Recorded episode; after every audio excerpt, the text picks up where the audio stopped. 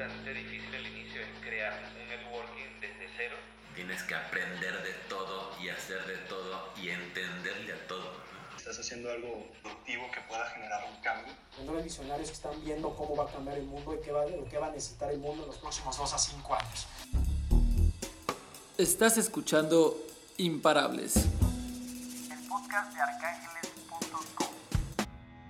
Bienvenidos al podcast Imparables. Soy Luis Barrios, fundador de arcángeles.com y hoy tenemos el gran gusto de tener a Humberto, el cofundador de la comunidad de Ramonet Investors y ahora aliado de Arcángeles. Hola, ¿qué tal Luis? Y muchas gracias por la invitación. Un gusto y un honor estar eh, de invitado aquí con el podcast, del cual, por cierto, soy fan. No, hombre, encantado y este, al contrario, gracias a ti y creo que están construyendo una comunidad muy interesante ahí en Ramonet, que justamente este, lo que buscamos es que nos platiques de ella, ¿no? Entonces, eh, ¿por qué no empezamos contestándonos cómo nace la idea de Ramonet? Fíjate que yo, yo empecé como inversionista hace, hace poco más de 10 años, yo siempre con la idea de, pues, de generar eh, un, ingreso pasivo, de alcanzar libertad financiera, es algo que me ha apasionado muchísimo. Y con el paso de los años se fue juntando con la idea de tener un negocio que llevara mi apellido. Algunos podrán decir que es algo egocéntrico, pero bueno, simplemente al ser un apellido pues único, pues quería utilizarlo, ¿no?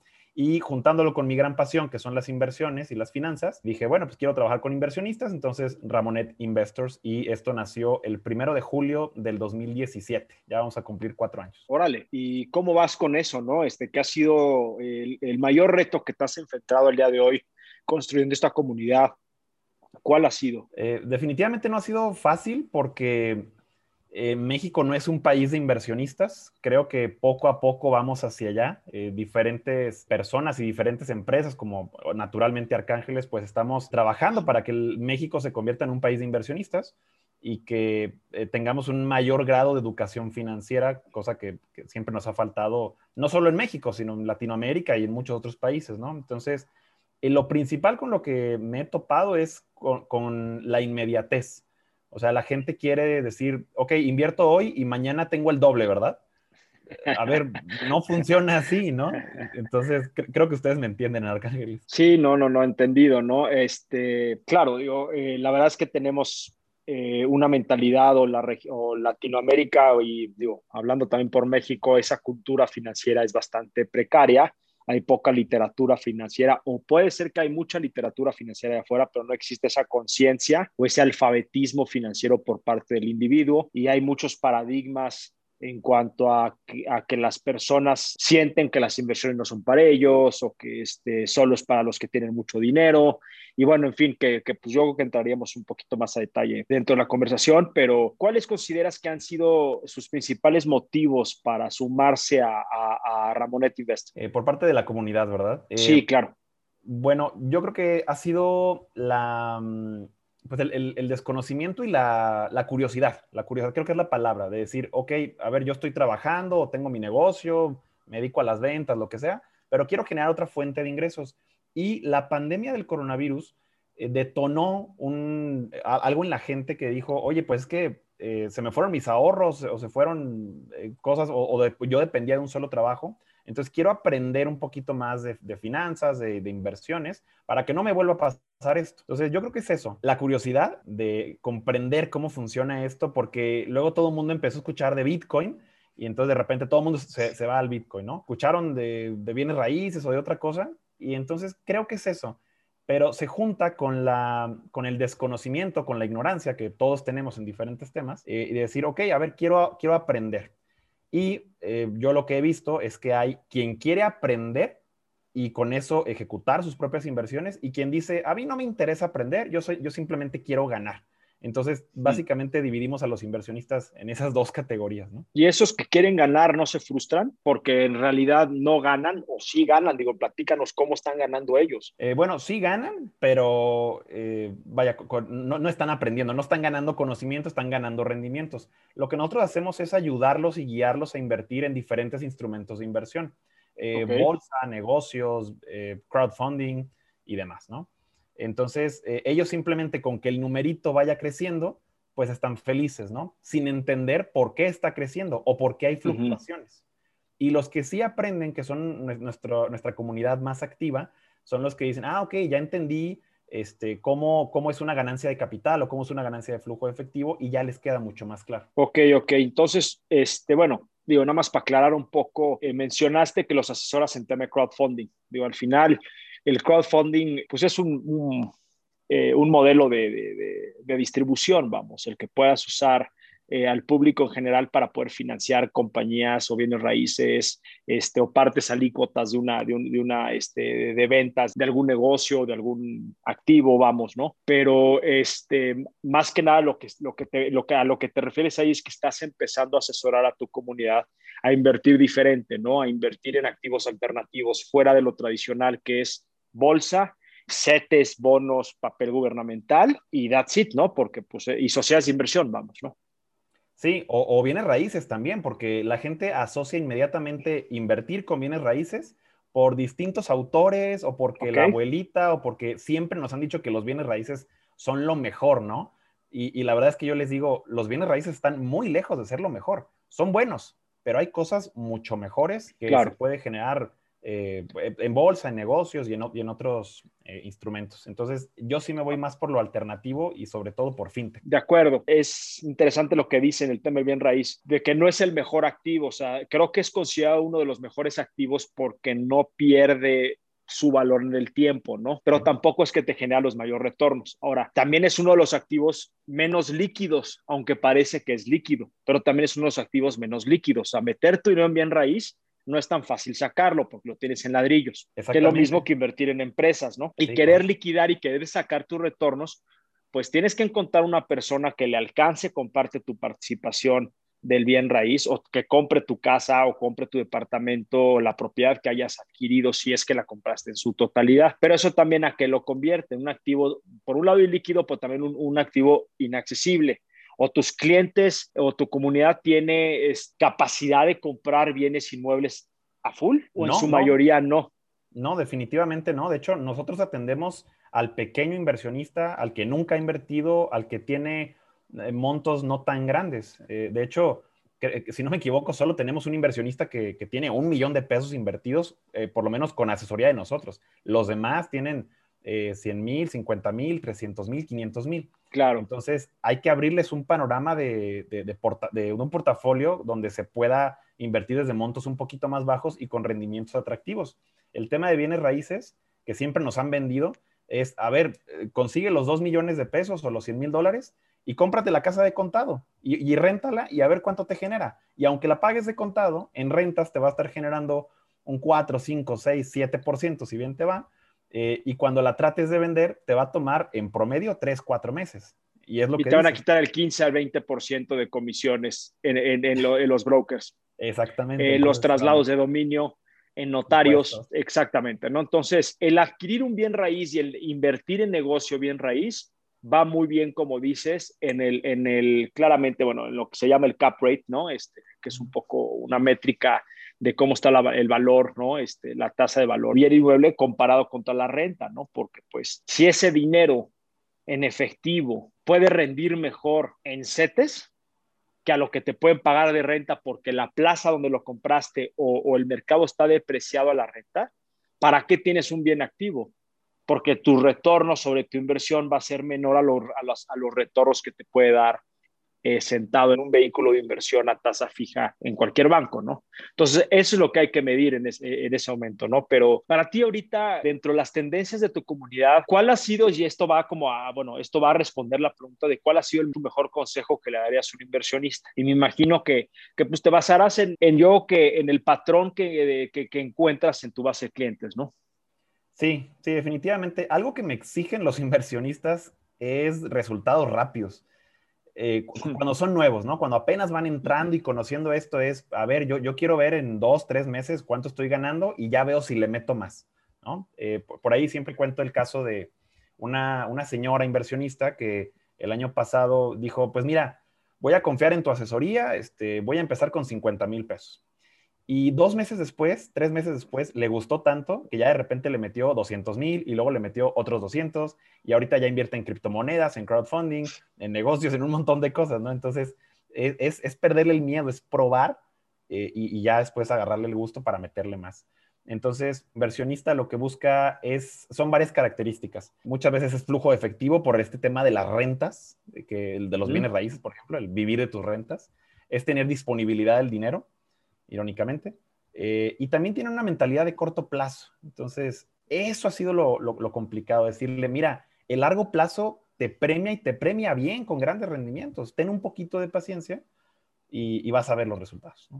¿no? Pues buenísimo, Humberto. Este, antes de continuar, eh, eh, me gustaría nada más comunicarle a tu audiencia, ¿no? Que para todos los usuarios de Ramonet tenemos un descuento del 90% en nuestro bootcamp de Angel Investing, ¿no? De, cómo aprender a ser un ángel inversionista, que está más enfocado a cómo invertir en empresas de reciente creación o startups. Solo tienen que ser usuarios activos dentro de la comunidad de, de Ramonet y estar al pendiente, al pendiente del código de promoción. Ahora, bien dijiste el cortoplacismo, ¿no? Que es algo que también nosotros nos encontramos mucho y es algo a, lo que trabajamos constantemente en nuestra comunidad de inversionistas, en demostrarles que los grandes retornos no se hacen en un día, ¿no? Como, como digo, Roma no se construye en un día.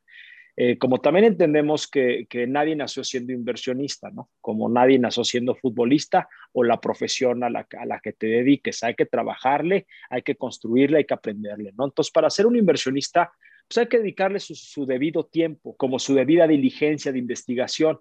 Pero para nosotros creo que lo que es fundamental y, a ver qué opinas tú, porque eh, y ver cómo si esto también lo trabajas con tus clientes, es a nosotros nos gusta mucho promoverles el que llenen una tesis de inversión, principalmente para identificar lo que no en lo que no quieren invertir, para que entonces sea más fácil rechazar nuevas oportunidades. Si tú ya te disciplinaste en que, oye, no voy a invertir en criptoactivos por cualquier razón, entonces ya cada vez que te lo ofrecen, no te tienta y dices, no, eso yo no le entro, eso yo no le entro. Entonces estás muy enfocado y muy disciplinado a lo que quieres invertir. Y eso los lleva a tener, pues claramente, esa paciencia o esa digestión, uno, al riesgo y paciencia de poder eh, eh, aguantar a, a, mayor plazo los grandes retornos, ¿no? Entonces, en tu punto de vista, ¿crees que la tesis de inversión es importante, aunque, aunque seas un inexperto y estés empezando a invertir? Sí, sí, creo que es súper importante porque tienes que identificar qué tipo de inversionista eres, cuáles son las inversiones a las que estás dispuesto a entrarle. Y si eres de estos, y si dentro de tu tesis dices, ok, hay una parte, un 5, un 7, un 10, un 15% de mi portafolio que de plano me la puedo jugar con algo que no entiendo como son los criptoactivos, porque digo, seamos realistas, la, mayoría de la gente que ahorita está comprando Bitcoin, Ethereum, eh, Ripple y demás, pues no entiende qué es eso, ¿no? Entonces lo están comprando por moda, por, o porque los han invitado y, hay una parte que sí entiende eso, ¿no? Entonces, yo creo que es bien importante para que cuando, eh, como tú lo dices, te llegan oportunidades de inversión porque sobran, abundan, digas, ok, a esto sí le entro, a esto no le entro, y, en, y cómo hago la distribución, cómo es mi plan con base en un objetivo. Para mí el objetivo siempre es libertad financiera, pero hay quien me dice, no, no, yo, yo en cinco años quiero retirar y, y, ver cuánto gané y listo. ¿Por qué? Porque quería comprar un viaje, quería pagar cumpleaños de mi hija o, o lo que sea, ¿no? Entonces, sí, creo que es importante y fundamental. Pero vuelvo a lo mismo, la gente en general no le dedica tiempo a estudiar y a hacer un análisis de cómo va a ser su portafolio de inversión. Ese es el problema y creo que es en lo que tenemos que trabajar. De acuerdo, Humberto. Ahora, libertad financiera, la mencionaste, es una palabra bastante trillada o manoseada en el mercado. Todo el mundo habla del tema. Para ti, ¿qué es libertad financiera? Yo tengo mi versión, pero me gustaría escuchar la tuya primero.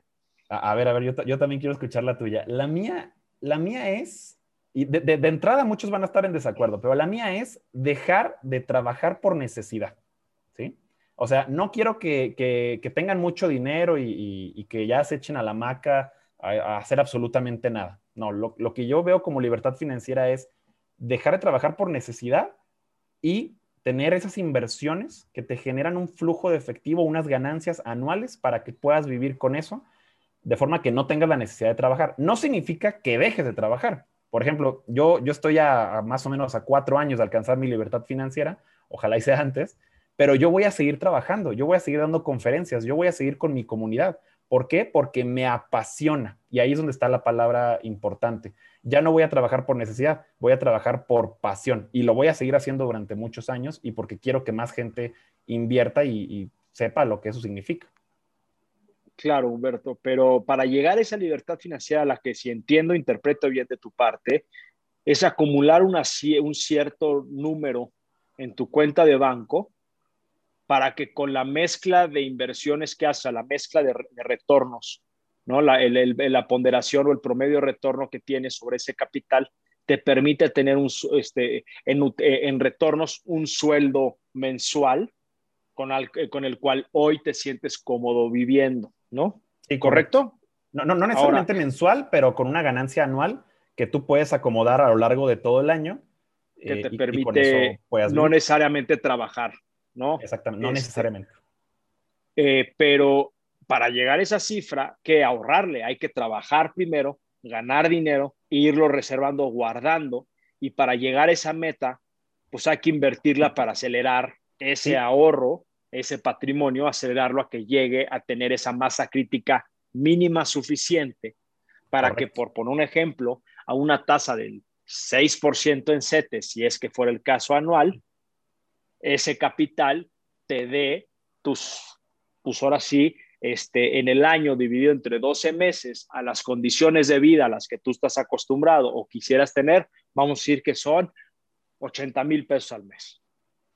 Pues para eso está muy fácil hacer la suma, ¿no? Porque pues es dividir 80 mil pesos este, al mes entre, este, multiplicado por 12 y luego dividirlo entre 6%, este, y más o menos te va a decir cuánto tienes que tener ahorrado en el banco puesto en esa inversión al 6%. Bueno, ahí no estoy metiendo el efecto inflacionario, pero por simplificar la ecuación, te diría cuál, es el monto, ¿no? Entonces, pues ahí tienen a Humberto su versión de lo que es libertad financiera, ¿no? Que, que, que eh, aquí al final la libertad financiera, pues, eh, es en mi punto de vista, es única e intransferible. Cada uno podrá, tener su propia forma de verlo. Al final hay un, existe un patrón o una forma en que las puedes vincular, vamos, pero para mí en lo particular, ¿qué es libertad financiera? Para mí empieza en tener las bases suficientes y los conocimientos suficientes para saber qué hay allá afuera, que me permite entonces tomar mejores decisiones de en dónde poner mi dinero o dónde dedicarle mi tiempo para facturar dinero, que es trabajo, ¿no? Eh, si no sabes lo que está sucediendo en el mundo, como no sabes lo que es o por qué se crea el Bitcoin, las tendencias, las este, finanzas descentralizadas, eh, eh, y eso qué significa, porque ahorita puede estar hablando en arameo, pero básicamente a través de, los contratos inteligentes, el blockchain, lo que empezó Ethereum como infraestructura, empiezan a haber cada vez este, sofisticaciones o la misma ideología para poder crear un mundo financiero que es descentralizado. Descentralizado es que no es controlado por un banco central o de un banco de gobierno, que normalmente imprime billetes a su necesidad y es lo que causa la inflación. Entonces, las finanzas descentralizadas vienen a simplificar las operaciones y a unificar a los países del mundo en una misma moneda. Entonces, de esa manera eres un ciudadano del mundo, ya no eres un ciudadano de un país. Y eso provoca que un país se pelee por ti, por los servicios que te ofrece, en donde quieres residir, vivir y pagar tus impuestos. Pero ya no necesariamente eres un ciudadano porque naciste en ese país o porque tienes este, el trabajo en ese país con la moneda local, ¿no? Entonces, pero eso es otro tema, ¿no? Yo me, me, un poco con el tema del DeFi o de Decentralized Finance, pero para mí en un principio, y regresando al tema, para mí lo clave es realmente contar con esos conocimientos de qué existe allá afuera. De entrada es básico para tener libertad financiera, entender qué provoca la inflación en tu dinero, en el poder adquisitivo año con año de tu dinero. Tus 100 pesos se deprecian año con año. Es lo que dice. Eso es lo que implica la depreciación. Y que la gente sepa que si tú hubieras dejado en CETES los últimos 25 años tu dinero, hoy tendrías una depreciación del 95% del valor de ese dinero. Claro. Es decir, tus 100 mil pesos que habías puesto en el banco hace 25 años o tus abuelos que hayan guardado 100 mil pesos, ¿no? Hace este, 25 eh, eh, años o 20 años, hoy ese dinero vale 4 mil, 5 mil pesos. Sí, exactamente. Estoy Ya no 100 mil de, la época. En, la parte de, del conocimiento de la educación financiera, porque, por ejemplo, a mí me dicen, O, o yo veo comentarios en, en, redes sociales, en estos grupos donde eh, hablan de inversiones y pone un, un chavo de, de, 20 años, oigan, soy nuevo en esto, ¿en qué me recomiendan invertir? Y lo que le responden todos es, no, si vas empezando, invierte en CETES. Y digo, el bueno, borreguismo, ¿no? Sí, claro, o sea. El efecto parvada. Exactamente, entonces, pa, para, ¿para qué lo mandan para allá? O sea, eh, es un chavo de 20 años, tiene toda la vida, ahorita puede, puede probar otras cosas más interesantes, que se arriesgue, exactamente. CETES ahorita, al momento de grabar esto, está pagando 4.2%. Y, y la inflación, que esperemos, ¿cómo claro. cerró la inflación el año pasado? Eh, estuvo algo cercano al 4%. ¿No? Porque la están pegando al, al, al CETE, prácticamente pegando al CETE para que no pierda, vamos, pero sí, es una sí. tasa impositiva. Y lo Totalmente. poco que ganaste, quítale el ISR, el impuesto del 30% sobre el ahorro. Y ya quedaste tablas. Entonces ya estás en condiciones similares que en Estados Unidos, en Europa y en Asia, donde en algunos casos es tasa negativa. Sí. Entonces la gente está queriéndote, pero aquí la diferencia es que aquí no te quieren prestar dinero. Aquí Ajá. es muy complicado que te presten dinero, ¿no? Sí, exactamente. Y, y, en cambio, por ejemplo, CETES en el 2019, 2018 estuvo en 8.7. O sea, ahí, ahí, por ejemplo, yo les decía, es mejor invertir en CETES que en bienes raíces, por ejemplo. sí, no pero la inflación, pero la inflación estaba por esas, por esas cifras también. Bueno, también estaba muy alta, sí, sí, sí. Pero si, si Entonces, lo vemos en, en, tasas, pues bueno, ahí, ahí andaban. Eh, claro, ¿no? Entonces, por eso, esa para mí libertad financiera es tener esa conciencia también, el saber lo que implica invertir en un CETE y también lo siguiente, ¿eh? Que la gente no lo sabe. Para ti, ¿qué es un CETE? La definición es certificado de tesorería. Sí, deuda. Sí, deuda de quién? Del gobierno. Ok, ¿para qué? Se supone ¿Para qué que le estás para, prestando para, para el gobierno? Inviertan, para que ¿En lo usen dónde? en infraestructura y en el que lo inviertan en el país. Exactamente. ¿Y qué vemos allá afuera? ¿Vemos realmente esa inversión de infraestructura? No, no, no. Y desde hace entonces, muchos años, ¿no? Entonces, esa conciencia financiera es decir, ¿por qué vas a invertir en un CETE para seguir subsidiando a tus gobiernos que no están cumpliendo la promesa de entrada por ser líderes del país o ser tus políticos, vamos, tus gobernantes, y tampoco están cumpliendo con el espíritu principal del CETE. Entonces ahí hay una cierta, en mi punto de vista, desviación o no sé qué esté sucediendo con todo ese capital, esa ganancia, utilidad que a ti te pasa en un pedacito, la utilidad que se ganan, el arbitraje que se lleve el banco también que te lo ven, y tú seguir propiciando y promoviendo la inversión en infraestructura que nunca sucede. Entonces, ¿se han cuestionado qué pasaría si todo el país dejara de invertir en CETES? Sí, y, y, y es que... ¿Qué pasaría? A, quiebre, quiebre el gobierno, ¿no? Sí, seguramente. De, de alguna manera. Le, le, y no es de este gobierno actual, es de los gobiernos pasados y desde hace siempre. años. De siempre, exactamente. Esa conciencia es, si voy a poner mi dinero en un, en, un, en un CETE, sí, ok, no hay riesgo, lo que quieras. A poner dinero en una compañía como las que promovemos en Arcángeles, que está queriendo resolver problemas de la sociedad, Sí. Invertir en educación, invertir en ciudades inteligentes, invertir en movilidad, resolver problemas de movilidad, de salud, etcétera, etcétera, etcétera, etcétera. ¿Dónde vas a generar mayor impacto? En negocios, por supuesto. Porque Totalmente. además de que te tienes un potencial de retorno bien diversificado, de este lado le estás prestando a más de lo mismo, estás siendo parte del problema, no parte de la solución. Invertir en negocios que resuelven problemas reales de la sociedad, estás formando parte de la, de, de la solución. De este lado estás formando parte del mismo problema, en donde pues ese dinero no lo estamos viendo en infraestructura, ni siquiera en las calles pavimentadas, no las vivimos llenas de baches, no hay drenaje, sistemas de agua, se va la, el apagón de la luz, no hay infraestructura. ¿Y por qué es eso? Cuando supuestamente pues hay una bolsa muy grande de personas que invierten diariamente en CETES. Pues ese dinero dónde está? Ese es mi gran cuestionamiento y para mí el entender qué sucede con eso y tomar la, vocación personal y la decisión de decir, no voy a invertir nunca más en CETES, por más seguro que sea, y tener esa, ese, ese compromiso, para mí eso es libertad financiera. Porque es entender muy bien dónde poner el capital, no nada más, más allá de lo que me pueden retornar de dinero, sino también por la causa, por el impacto que podemos generar. CETES no está generando impacto, porque pues, tu gobierno no está generando ese impacto de regreso, no está contribuyendo.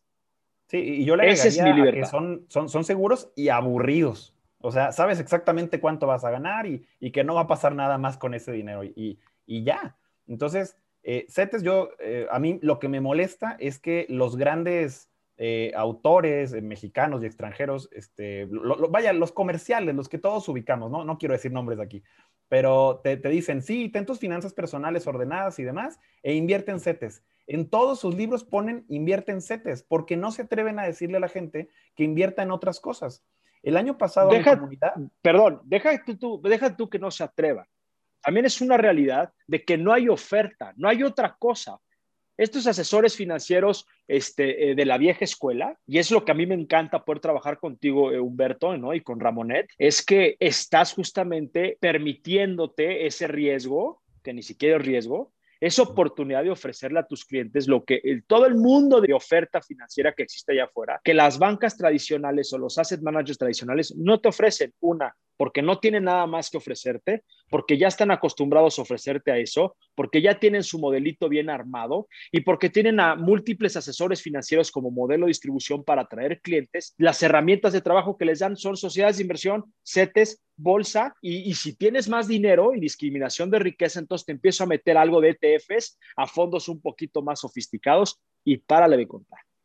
Exactamente. Exactamente. No, cuando hay hoy con el fondeo colectivo que ya te permite invertir desde montos muy pequeños en cualquier activo. Tienes a los exchanges de este mundo que te permiten invertir en las criptomonedas, criptoactivos. Este, tienes a las nuevas aplicaciones y neobancos que te permiten invertir, aunque sea en algunas, este, una bolsa limitada en Estados Unidos, pero es algo democratizado de los últimos dos años para acá. Porque antes invertir en, en, en, la bolsa de Estados Unidos, tenías que tener una cuenta en casas de bolsa tradicionales, cumplir con un cierto perfil de, de, de, de, riqueza para que te invitaran a poder invertir en los 10 tickers que tenían ellos acceso del Nasdaq o del SP500, ¿no? Y, y eso hizo que la gente pensara, esta loca idea de que invertir solo es para millonarios, ¿no? Y por supuesto que no. O sea, en, en, Arcángeles, por ejemplo, se puede desde, desde 3 mil pesos. En crowdfunding se puede desde 500 o desde mil pesos. O sea, son montos sumamente bajos que hace que ya eh, prácticamente cualquiera pueda invertir. Eh, el año pasado, yo la verdad sí le dije mucho a mi comunidad, miren, ahorita es buen momento para invertir en bolsa, por medio de, no, de una casa de bolsa, sino de, un, broker, ¿no? Que, para que pueda ser más, más fácil. ¿Por qué? Porque las bolsas las del, del mundo estaban por los suelos. Entonces, eh, casi, casi que lo que compraras te iba a dar cierto rendimiento, ¿no? Y este año, arrancando el 2021, yo les dije, este año Está bien, una parte en bolsa y en crowdfunding y otras cosas, pero este es el año de los negocios. Este es momento de invertir en negocios que generen impacto, que generen empleo, que levanten la economía y que nos den rendimientos extraordinarios. 2021 es el momento de invertir en negocios y es lo que estamos trabajando con la comunidad.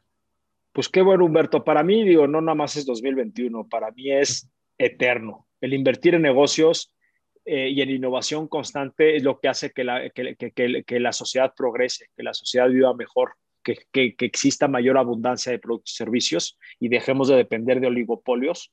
¿no? o de monarquías políticas que, nos restringen en tener una vida con mayor calidad. Entonces, invertir en negocios siempre va a pagar, siempre va a redituar la innovación no se va a frenar, siempre va a haber una nueva solución para un nuevo problema, las sociedades evolucionan también, las necesidades evolucionan también, siempre va a haber algo que resolver en el mundo para el ser humano, ¿no? Entonces ahí es donde siempre puedes tener la oportunidad de generar grande, grande impacto y grandes retornos a la misma vez. Nada más hay que diversificar portafolios, ¿no?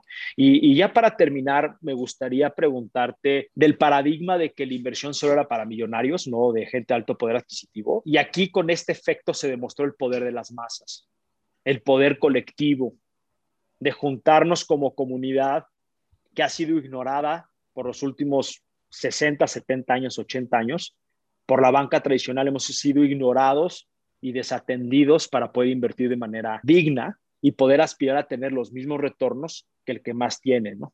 Y así poder acortar la brecha de riqueza. Entonces, ¿cómo viste tú ese, pues ese stunt, vamos, ese, este, jugarreta de GameStop, Robin Hood, eh, comunidad privada, eh, de darle en la torre a Wall Street. Sí, fíjate que es un, es, una, es un tema que platicamos en la comunidad de Ramonet, porque digo, sobre todo los inversionistas que están más al tanto de las noticias y todo lo que va pasando, ¿no? A mí se me hizo un golpe, digo, fuerte para, para quien le perdió los fondos de Estados Unidos y demás, pero se me hizo la, el momento en el que, a ver, las masas somos grandes, ¿no? O sea, los poquitos cuando nos juntamos somos grandes. Entonces, eh, digo, lo que hicieron con GameStop fue este, no fue un movimiento así como de, de, una inversión en la que yo entraría. Por ejemplo, me dijeron, ¿tú compraste GameStop? Dije, no, están locos, yo no voy, yo no voy a entrar a eso. Pero me gustó el mensaje que se mandó al, al público, a la, a la, gente, a Wall Street y demás. No, no nos olviden a los chiquitos, a los individuales, porque juntos podemos lograr mucho. Y esto aplica también a, emprendedores y empresarios. Hace un par de años yo estaba dando una capacitación acá en, en, Guanajuato eh, y me decían los zapateros, oye, este, es que cómo podemos competir contra las marcas grandotas. Y les digo, pues juntándose, o sea, hagan alianzas, hagan cosas diferentes, pero juntos como gremio para competirle a los grandotes. Yo creo que fue un punto de partida para que Wall Street y, y los grandes eh, presten atención a lo, a lo, que viene, porque la generación millennial, la Z y los que vengan van a cambiar las reglas del juego para siempre. Claro, sin duda es una nueva generación de inversionistas empoderados con una convergencia de tres factores, que es la ubicuidad del celular, que sí. pues ya todos o la mayoría de todos tenemos un, un, un, celular inteligente, ¿no? Un smartphone. Eso combinado con la tecnología regulatoria desde, desde tu celular, convierte a tu celular en sucursal bancaria o en, o en herramienta, un dispositivo para acreditarte para abrir cuentas de banco o cuentas de inversión o lo que tú quieras y mandes en menos de 10 minutos, con el mismo proceso que hace un banco de manera manual o de una casa de bolsa, que te acercas a sucursal, entregas documentos físicos, ellos los digitalizan, los, pasas, los pasan a su área, de ahí hacen todo un rollo y 15 días después te dicen si sí o si no. Claro. Tienes la capacidad de, ¿no? Y no te dicen ni siquiera en qué fallaste, porque en las plataformas fintech y en esta innovación que, que, que estamos viviendo, bueno, eh, más bien no es que sea un negocio, una cosa se dio a la otra, ¿no? es un efecto eh, compartido secundario. O sea, ya la ubicuidad de celulares permite que la gente quiera resolver el problema de regulation tech, ¿no? de tecnología regulatoria, de manera digital para poder tener una banca digital.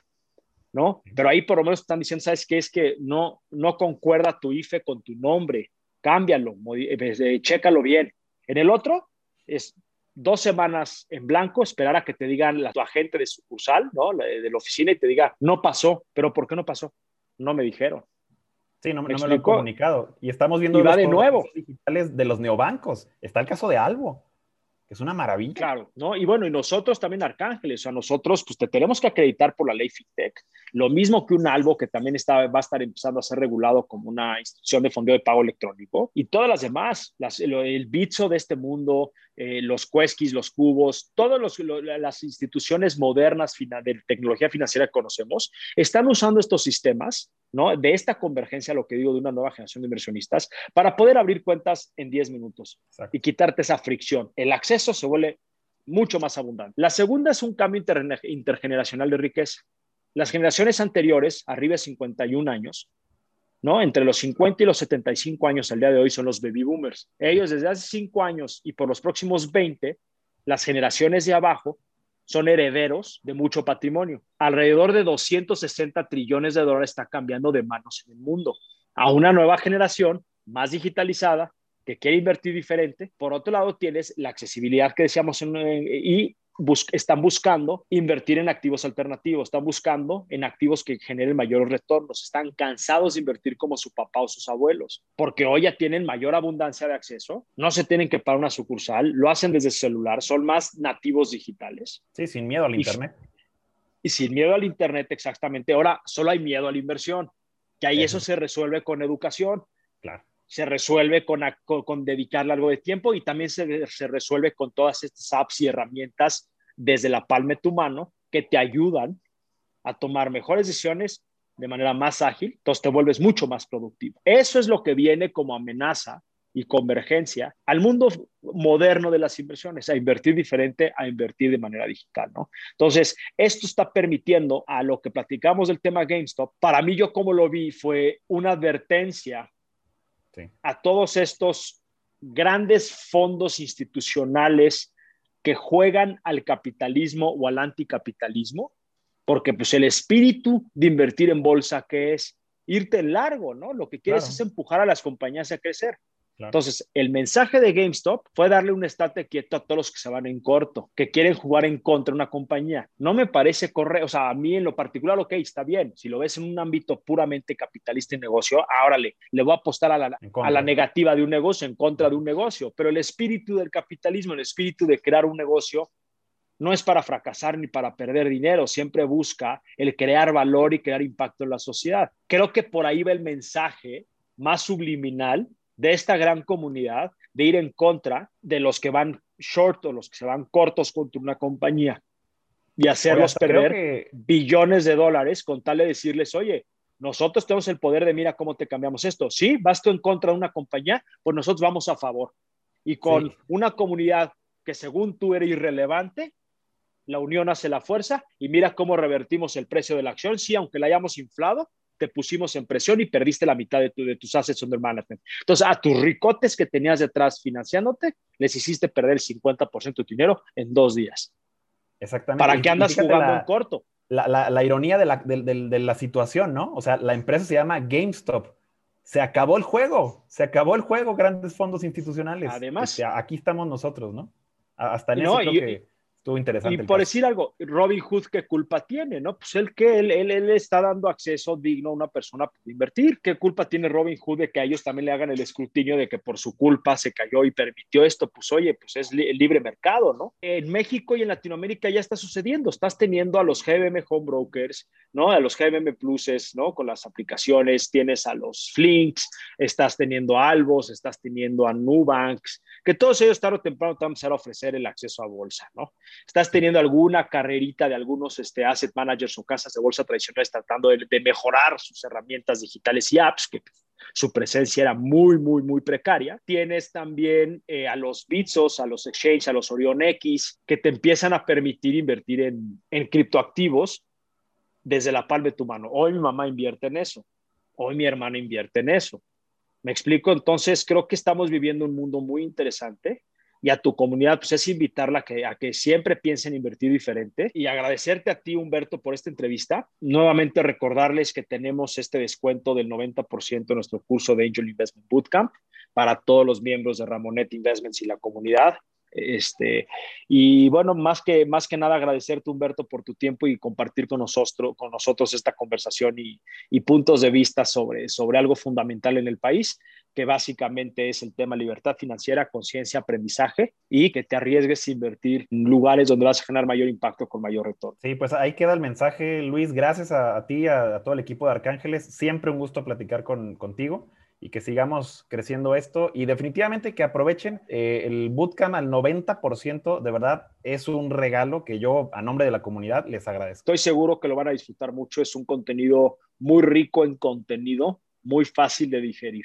¿no? Es un poquito largo, pero creo que al cabo de, eso, de esos, este, en unos 8 o 10 días, que le dediquen algo de tiempito en el este, día a día, en 8 o 10 días, vas a saber la mayoría de lo que yo sé de inversiones ángeles, de inversión en empresas en etapas tempranas todo lo que he venido acumulando de aprendizaje, cierta teoría con mucha experiencia en la práctica, este, hasta el punto en el que, en el que grabamos el curso que fue pues, a mitades del año pasado. Entonces realmente hay un, hay un contenido bastante relevante al mundo moderno y, y, es algo que vas a poder, poder aplicar para la vida, ¿no? Para siempre.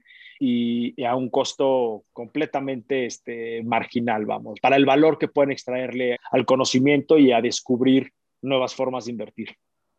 Pues muchas gracias, Humberto, nuevamente. A ti. ¿no? Y no, al contrario, pues, ¿qué te hace imparable a ti? Mis ganas de ayudar a la gente como yo no tuve un apoyo cuando empecé como inversionista. Yo perdí mucho dinero cuando empecé porque no estuve bien asesorado, porque no estaba bien informado.